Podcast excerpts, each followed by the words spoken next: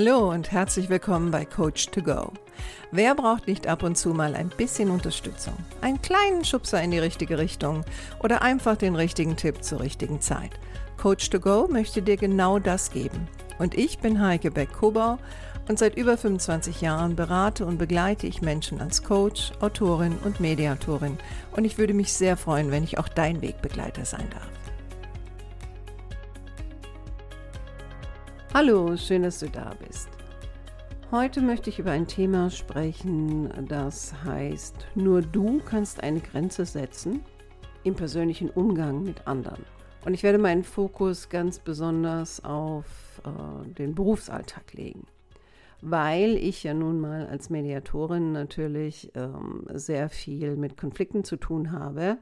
Und wenn ich die unterschiedlichen Parteien am Anfang kennenlerne, dann ist es sehr oft so, dass einmal dadurch, dass der Konflikt meistens schon sehr weit fortgeschritten ist, bis jemand wie ich gerufen wird, ähm, kommt dann oft so die Aussage, dass der andere, also der jeweils andere, einen sehr respektlosen Umgang hat, dass er oder sie vielleicht ähm, meinen Gesprächspartner vorführt also vor Dritten Kritik äußert zum Beispiel. Besonders kritisch natürlich äh, in den Punkten, wenn es um eine gefühlte, ungerechtfertigte Kritik geht. Und ich sage betont gefühlt, weil ich sehr oft dann doch merke, dass die Leute schon von Anfang an so dermaßen emotional sind, wenn sie die Kritik von dieser einen Person hören, dass sie kaum noch in der Lage sind zu differenzieren, ob die Kritik gerechtfertigt ist oder nicht.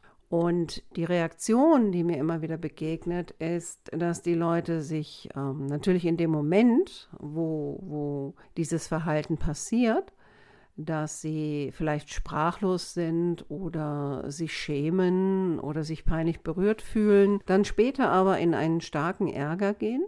Meistens ziehen sie sich aber zurück, sind frustriert und lassen ihren Ärger und ihren Frust ähm, lassen den woanders raus. Also sprechen mit ganz vielen anderen Leuten über das Thema, reden aber ganz oft nicht mit der Person, die jetzt dieses Gefühl ausgelöst hat. Sie fühlen sich natürlich nach einer Weile hilflos und im Extremfall gehen sie in eine Menge Angst. Und diese Angst wiederum wird zur Entschuldigung zu sagen, naja, ich, ich kann ja nicht mit der Person reden, weil ich habe Angst davor, was dann passiert, ähm, wie die sich benimmt, ob es dann noch schlimmer wird. Ähm, vielleicht gibt es ja Racheaktionen von dieser Person und so weiter und so fort. Also die bauen ein, ein komplettes Drama auf. Und ich nenne es jetzt mal Drama, auch wenn ich das äh, gar nicht respektlos meine. Aber im Ablauf ist das natürlich eine Art von Drama. Und was dann oft passiert, ist, dass die ganz wilde Fantasien haben, was alles passieren könnte, wenn sie sich dann wehren würden.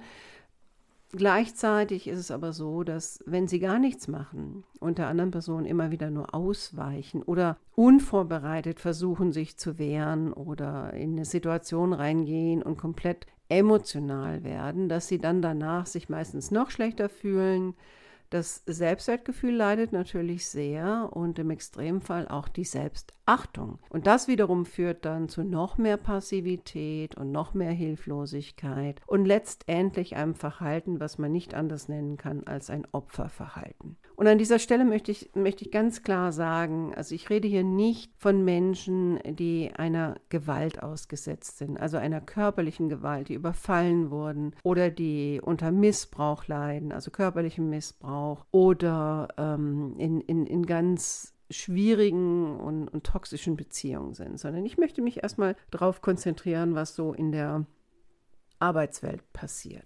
Und natürlich geht da auch eine Menge Energie verloren. Und die Energie, die übrig bleibt, ist meistens immer nur diese Energie der Hilflosigkeit, abgewechselt oder wechselt sich ab mit einer Energie des Ärgers. Manchmal Ärger auf sich selbst, manchmal Ärger auf jemand anderen. Und mein Ansatz ist immer, wenn ich jetzt zum Beispiel mit unterschiedlichen Parteien zu tun habe und jemand sagt, ich soll ein Konfliktcoaching machen, noch nicht mal eine Art von Mediation, sondern eher eine Art von Coaching, weil die Leute ja wieder miteinander arbeiten sollen, dann ist meine Aufgabe nicht die des Richters oder des Schlichters. Der Schlichter ist ja im Grunde genommen eine außergerichtliche Instanz, der schaut, ähm, inwieweit ist die Situation verfahren und wenn es zu keiner Lösung oder keinem Kompromiss kommt, dann ja auch äh, das Recht hat, einen Schlichterspruch zu sprechen, also zu sagen, okay, dann entscheide ich jetzt, wie es weitergeht. Aber das ist ja nicht meine Situation als Coach. Also meine Situation als Coach, und die wird sehr oft sehr falsch verstanden von den Leuten, die dann vor mir sitzen. Und ich muss das auch immer wieder klarstellen. Also meine Aufgabe als Coach ist es zu schauen, wer hat welche Anteile in diesem Konflikt und inwieweit sind die Parteien gewillt, wieder aufeinander zuzugehen. Und klar ist auch, dass wenn ich gerufen werde, dann heißt aufeinander zugehen. Man muss aus seiner eigenen Komfortzone raus, man muss gewisse Dinge üben und es braucht seine Zeit. Also viele denken immer, man kommt drei, vier Mal auf ein Coaching vorbei und dann ist doch alles gut oder irgendeine Partei hat Recht bekommen und vielleicht wird die andere Partei gefeuert und dann ist die Welt wieder in Ordnung. Aber meistens ist es so, dass durch das Coaching ähm, auf der einen Seite eine Dynamik sogar noch ein bisschen äh, gesteigert werden kann. Ne? Also ähm, am Anfang erscheint es vielleicht sogar noch schlimmer, weil natürlich die Dinge teilweise angesprochen werden, sie kommen auf den Tisch, äh, man muss sich damit auseinandersetzen. Die Leute eskalieren sehr oft auf irgendeine Art und Weise, oftmals gar nicht so sehr im Coaching, sondern dann wieder hintenrum, weil das die Methode ist, die sie schon seit längerer Zeit äh, bevorzugen. Ne, auf der einen Seite zu vermeiden, aber auf der anderen Seite es mit anderen Leuten zu teilen, die dann natürlich wieder äh, parteiisch sind, weil meistens teilen wir diese Art von Informationen nicht mit Leuten, die uns kritisch gegenüber eingestellt sind, sondern meistens mit Leuten, die eine ähnliche Meinung haben wie wir und dann entstehen natürlich ganze Gruppen, die sich vielleicht gegen die andere Partei wenden. Und, und da sind wir natürlich ganz klar im Mobbing-Szenario. Also die Erfahrung, die ich immer wieder mache, ist, wenn Menschen nicht gelernt haben, relativ früh Grenzen jemand anderem gegenüber zu setzen, dann kann das so dermaßen eskalieren, dass irgendwann ganz viele Leute involviert sind und man eigentlich gar nicht mehr so genau weiß, mit was hat es angefangen, aber eins weiß man, die andere Partei ist schuld. Und ich bin das Opfer. Und die Opferrolle hat auf der einen Seite natürlich, ähm, also nochmal, ne? Also ich rede jetzt nicht über die Opfer, die, die überfallen wurden, geschlagen wurden, missbraucht wurden und so weiter. Ich rede jetzt von den beruflichen Konflikten, die sich einfach immer weiter gesteigert haben und man das Gefühl hat, man kommt da nicht mehr raus. Und wenn jemand in der Opferrolle verharrt, dann, ähm, wie gesagt, geht das auf die Selbstachtung und das Selbstbewusstsein irgendwann. Gleichzeitig äh, bekomme ich damit natürlich auch ein gewisses Maß an Aufmerksamkeit, aber ich zapfe meine eigene Energie ab, indem ich dann irgendwann nur noch erschöpfter bin, alles dreht sich im Kreis, ich werde vielleicht aggressiver, je nachdem. Und vielleicht ende ich dann auch irgendwann im Burnout und immer mit dem Gedanken, der andere war schuld, dass ich da hingekommen bin. So. Und meine Rolle sehe ich schon darin, nicht jetzt zu sagen, oh, du bist auch schuld, sondern eher zu sagen, lass uns schauen, was ist dein Anteil darin und wo kannst du wieder Kontrolle bekommen. Also aus dieser Opferrolle herauszusteigen und zum Beispiel eine Grenze zu setzen dem anderen eine Grenze zu setzen, weil jemand kann immer nur deine Grenze überschreiten, wenn du es zulässt. Natürlich ist auch klar, dass wenn ich eine Grenze setze, also meine Grenze wehrhaft verteidige, dann wird das natürlich auch nicht unbedingt eine angenehme Situation sein. Und sehr oft ist das, ähm, kommen die Leute an einen Punkt, wo sie im Grunde genommen für sich erkennen, sie hätten zwar gerne eine Lösung, die so konfliktlos wie möglich ist, wo sie fast nichts tun müssen und dabei wollen sie sich auch noch wohlfühlen. Und wenn wir uns in solchen Konflikteskalationen und Spiralen befinden, dann ist meistens auch die Lösung etwas, wo wir uns erst einmal nicht wohlfühlen. Und wenn wir dem anderen eine Grenze setzen, dann werden wir uns wahrscheinlich auch nicht wohlfühlen. Aber es geht auch nicht darum, dass ich mich wohlfühle, sondern es geht darum, dass der andere erkennt, bei mir kann er diese Grenze nicht überschreiten. Und ich sorge dafür, dass er meine Grenze nicht überschreitet. Natürlich sagen die Leute dann zu mir, na ja, aber ne, ich arbeite ja ausschließlich im Klinikkontext und da gibt es ja auch starke Hierarchien. Und darf ich das überhaupt? Ne? Was ist dann, wenn mein Konfliktgegner, Schrägstrich Partner, ähm, mein Chef ist? Und ja, Das ist dann sehr schwierig und ja, vielleicht hat es auch die Konsequenz, dass man sich eventuell von mir trennt. Aber wahrscheinlich bin ich eh schon an dem Punkt, wo ich immer wieder darüber nachdenke, dass ich im Grunde genommen gehen möchte. Nicht? Also da ist so die Frage, wo, oder die Frage, die ich mir dann immer stelle, ist, was, was versuchen die Menschen da eigentlich zu erhalten? Und was ich dann sehr oft höre, ist, ja, aber das Team ist so toll und wir arbeiten alle so toll zusammen. Aber wenn es so einen schwerwiegenden Konflikt gibt, besonders mit einem Chef, dann hat das normalerweise Auswirkungen aufs Team und es wird wahrscheinlich schon einige gegeben haben, die sind schon gegangen und man versucht dann vielleicht oder irgendjemand hat schon versucht, eine höhere Instanz mit reinzubringen, die soll das dann regeln. Ne? Also auch das begegnet mir immer öfter. Je höher jemand in der Hierarchie ist, also die Person, mit der ich arbeite, desto weniger teilweise sehen die sich in der Position zu sagen, ich muss das regeln.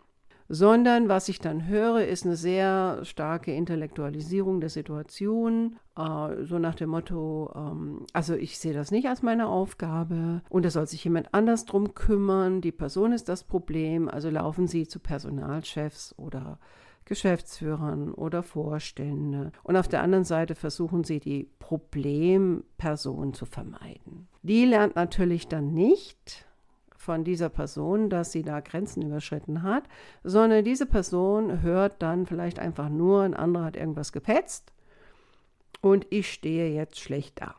Also, was kannst du jetzt tun, wenn du sagst, okay, also ich habe da vielleicht auch einen Kollegen, Fangen wir mal klein an. Ich habe einen Kollegen oder eine Kollegin, die gefühlt immer wieder meine Grenzen überschreitet und ist vielleicht auch von der Art und Weise, wie sie das tut, nicht besonders angenehm, aber du merkst schon, dass es dein Selbstwertgefühl und dein Selbstrespekt schon angekratzt hat und du möchtest jetzt einfach eine Grenze ziehen, sodass diese Person dann merkt, okay, da bin ich jetzt zu weit gegangen. Und das Erste, was du dir bewusst machen musst, finde ich, ist, dass Du wirst einen Preis dafür zahlen. Und wenn es nur der Preis ist, dass das eine sehr unangenehme Situation ist, also Konflikteskalationen. Und eventuell kommt es ja zu einer Konflikteskalation, wenn du die Grenze setzt. Konflikteskalationen sind von der Energie her immer unangenehm. Also jemand, der meint, man könnte eine Situation, die schon lange so unangenehm ist, so lösen, dass es sich wunderbar anfühlt, der ist meiner Meinung nach einfach naiv. Und das Zweite ist, mach dir bewusst, dass du vielleicht auch enttäuscht werden kannst. Also du, du setzt die Grenze, der andere sagt nicht sofort, oh ja, vielen Dank, dass du mir deine Grenze gezeigt hast, ich werde die jetzt einhalten, sondern der andere setzt vielleicht im ersten Moment noch einen drauf und das enttäuscht dich. Also vielleicht bist du enttäuscht von dir selbst Vielleicht bist du auch enttäuscht ähm, von mir, weil ich dir geraten habe, die Grenze zu setzen. Vielleicht bist du auch enttäuscht von dir selbst, weil du merkst, dass du in den ersten Anläufen dich sehr schwer tust und du hast dir vielleicht etwas vorgenommen, wie du es machen willst und am Anfang schaffst du es nicht. Und das hat natürlich was damit zu tun, dass diese Art von Grenzsetzung, die muss man üben. Und wenn du jemand bist, der normalerweise in solchen Situationen eher versucht, die Situation oder die Person zu vermeiden, dann hast du einfach diese Übung nicht und dann kann es sein, dass da eine Form von Enttäuschung auftritt. Du solltest dir auch im Vorfeld klar machen, wo eigentlich deine Grenzen sind. Also ist das eine Grenze, wo du sagst, es geht gar nicht so sehr um den Inhalt, den der andere von sich gibt, sondern es geht um die Art und Weise. Ja, also vielleicht ist der andere aggressiv oder vielleicht ist der andere gefühlt arrogant, ähm, abwertend oder wie auch immer. Das musst du dir vorher klar machen, sodass du dann in der Situation in der Lage bist, klar zu artikulieren, was du in Zukunft nicht mehr tolerieren willst und tust. Und natürlich wird der andere in dem Moment wahrscheinlich nicht begeistert sein, sondern wird erstmal wieder in das gleiche Verhaltensmuster hineinfallen und vielleicht sogar ein bisschen stärker aufdrehen, also lauter werden oder nochmal nachlegen. Und du musst auch für dich klar haben, wann du sagst, ähm, gut, Ne? Also zum Beispiel, dass du sowas sagst wie, also ich habe Ihnen jetzt gesagt, was ich von Ihnen erwarte und dass ich diese Art von Verhalten im Umgang einfach nicht mehr dulde. Ich bin gerne bereit, mich mit Ihrer Kritik auseinanderzusetzen, aber nicht auf diese Art und Weise. Und wenn Sie weiter so mit mir sprechen, dann ist das Gespräch hier für mich beendet. Am Telefon ist es relativ leicht, weil du kannst theoretisch auflegen. In Persona würde das bedeuten, dass du dann, wenn der andere weitermachst, dich auch wirklich auf dem Absatz rumdrehst und rausgehst. Und oftmals ist es ja so, dass grenzüberschreitende Menschen sind ja oft Menschen, die gelernt haben, dass diese Art von Verhalten sie zum Ziel führt. Also heißt, kaum jemand setzt ihnen eine Grenze. Es ist für die also auch eine neue Erfahrung. Und wenn du jetzt jemand bist, der sagt, okay, ich nehme mir das vor, ich mache das, dann mach das bitte nur für dich. Also ich habe das schon mal in anderen Podcasts gesagt. Also gerade die Frauen haben so den Anspruch, also wenn ich mich jetzt wäre und das funktioniert, dann muss diese Person aber auch mit allen anderen so umgehen wie mit mir. Also anders umgehen. Und oftmals ist das so nicht, weil die sind einfach gewohnt, das so zu tun. Und die Grenze kommt ja erstmal nur von dir. Die kommt ja von niemand anderem. Also hab nicht den Anspruch, dass du für alle sprichst und tu das auch. Sprich für dich selbst. Das macht dich stärker und das macht dich auch wahrnehmbarer für dein Gegenüber.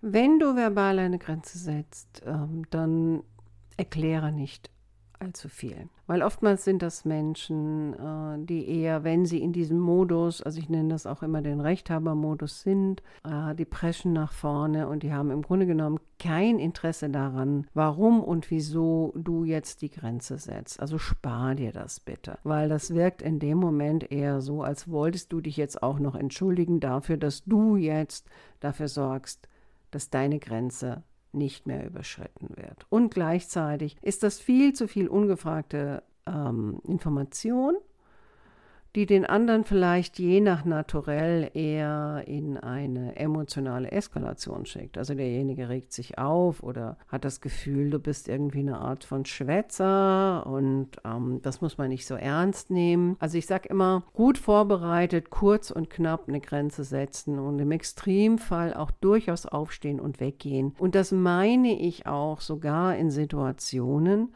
wo andere anwesend sind. Und was ich dann immer wieder entdecke, ist, dass Menschen, oh, das wollen die nicht machen, weil auf der einen Seite empfinden die das Verhalten des anderen als extrem respektlos und nicht wertschätzend und sowas macht man nicht, ertragen aber in der Situation vertreten, dass es mit ihnen gemacht wird und ihre Argumentation ist, ja, also das geht natürlich nicht, ich kann ja nicht in der Situation genauso reagieren wie der. Und was sie im Grunde genommen sagen, ist, ich will nicht auf dieses Niveau. Und dahinter steckt dann die Vorannahme, dass wenn ich auf dieses Niveau gehe, also wenn ich eine klare Grenze setze, auch mit einem strengen Tonfall, damit der andere versteht, worum es hier gerade geht. Und vielleicht sogar sage, okay, dann ist das Gespräch für mich beendet und gehe aus der Situation raus, dass sie dann im Grunde genommen sich genauso verhalten wie ihr Gegenüber. Und das wollen sie natürlich gar nicht, weil sie nämlich der Meinung sind, dass sie besser sind als der andere. Und das ist so eine Erkenntnis, die ist für manche auch schwer auszuhalten. Ne? Auf der einen Seite sind das sehr oft Leute, die, äh, also so merke ich das immer, die mir dann oft erzählen, dass sie im Grunde genommen extrem tolerant sind und alle müssen gut miteinander umgehen und sie gehen auch wertschätzend mit allen um und nur diese eine Person ist das Problem, aber sie werden sich nicht so verhalten. Also Ne? Also fangen Sie an mit Erklärungen oder Schönreden, um dann wieder rauszugehen und das mit tausend anderen Leuten zu teilen und damit auch eine Front aufzubauen, die weit über das hinausgeht, was jetzt Ihres ist mit der anderen Person. Und das ist so eine Hürde, da müssen manche drüber. Und da sage ich dann immer, wissen Sie, das eine ist nur ein Verhalten. Es hat nichts mit Ihrer Identität zu tun. Und dieses Verhalten, auch das der anderen Person, macht eine Person, sie nicht und den anderen auch nicht, automatisch zu einer schlechten Person.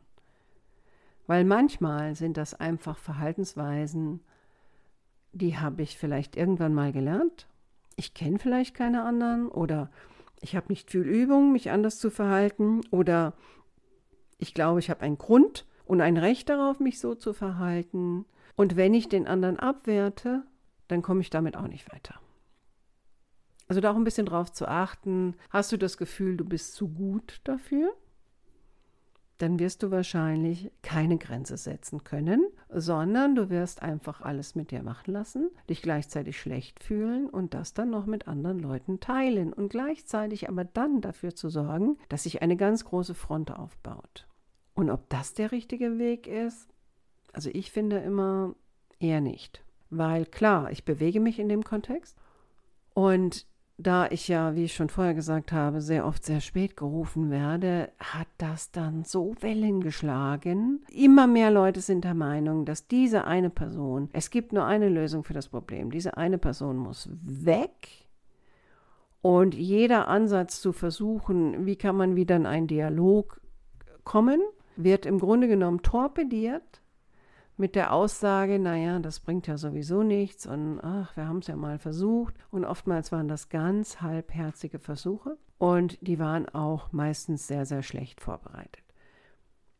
Klar ist, und das habe ich auch schon gesagt, das ist und bleibt eine unangenehme Situation. Du musst einfach für dich schauen, bist du bereit, den Preis dafür zu zahlen, also dieses unangenehme Gefühl mal auszuhalten? Oder willst du weiterhin das unangenehme Gefühl aushalten, dass jemand mit dir herumspringt auf eine Art und Weise, wo du sagst, das gehört sich nicht und du fühlst dich dadurch schlecht?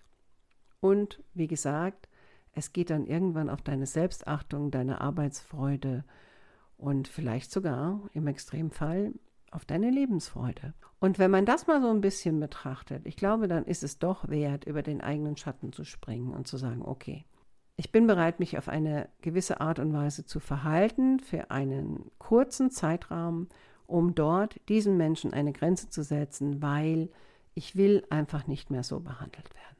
Und ich erwarte eine andere Art von Verhalten. Dann musst du leider dadurch. Wenn du Hilfe dabei brauchst, dann kannst du dich natürlich gerne bei mir melden. Wie gesagt, du wirst dich gut vorbereiten müssen. Es gibt natürlich ganz, ganz viele Facetten dabei, das ist mir schon klar. Deswegen ist es manchmal hilfreicher, äh, sich die Unterstützung von jemand extern zu holen. Ich stehe da gerne für zur Verfügung. Ich hoffe, du konntest für dich das eine oder andere mitnehmen, so wie jede Woche. Und freue mich natürlich, wenn du nächste Woche wieder dabei bist bei meinem nächsten Podcast. Jetzt wünsche ich dir erstmal eine schöne Restwoche. Lass es dir gut gehen und setze mal die ein oder andere Grenze. Mach's gut, deine Heike.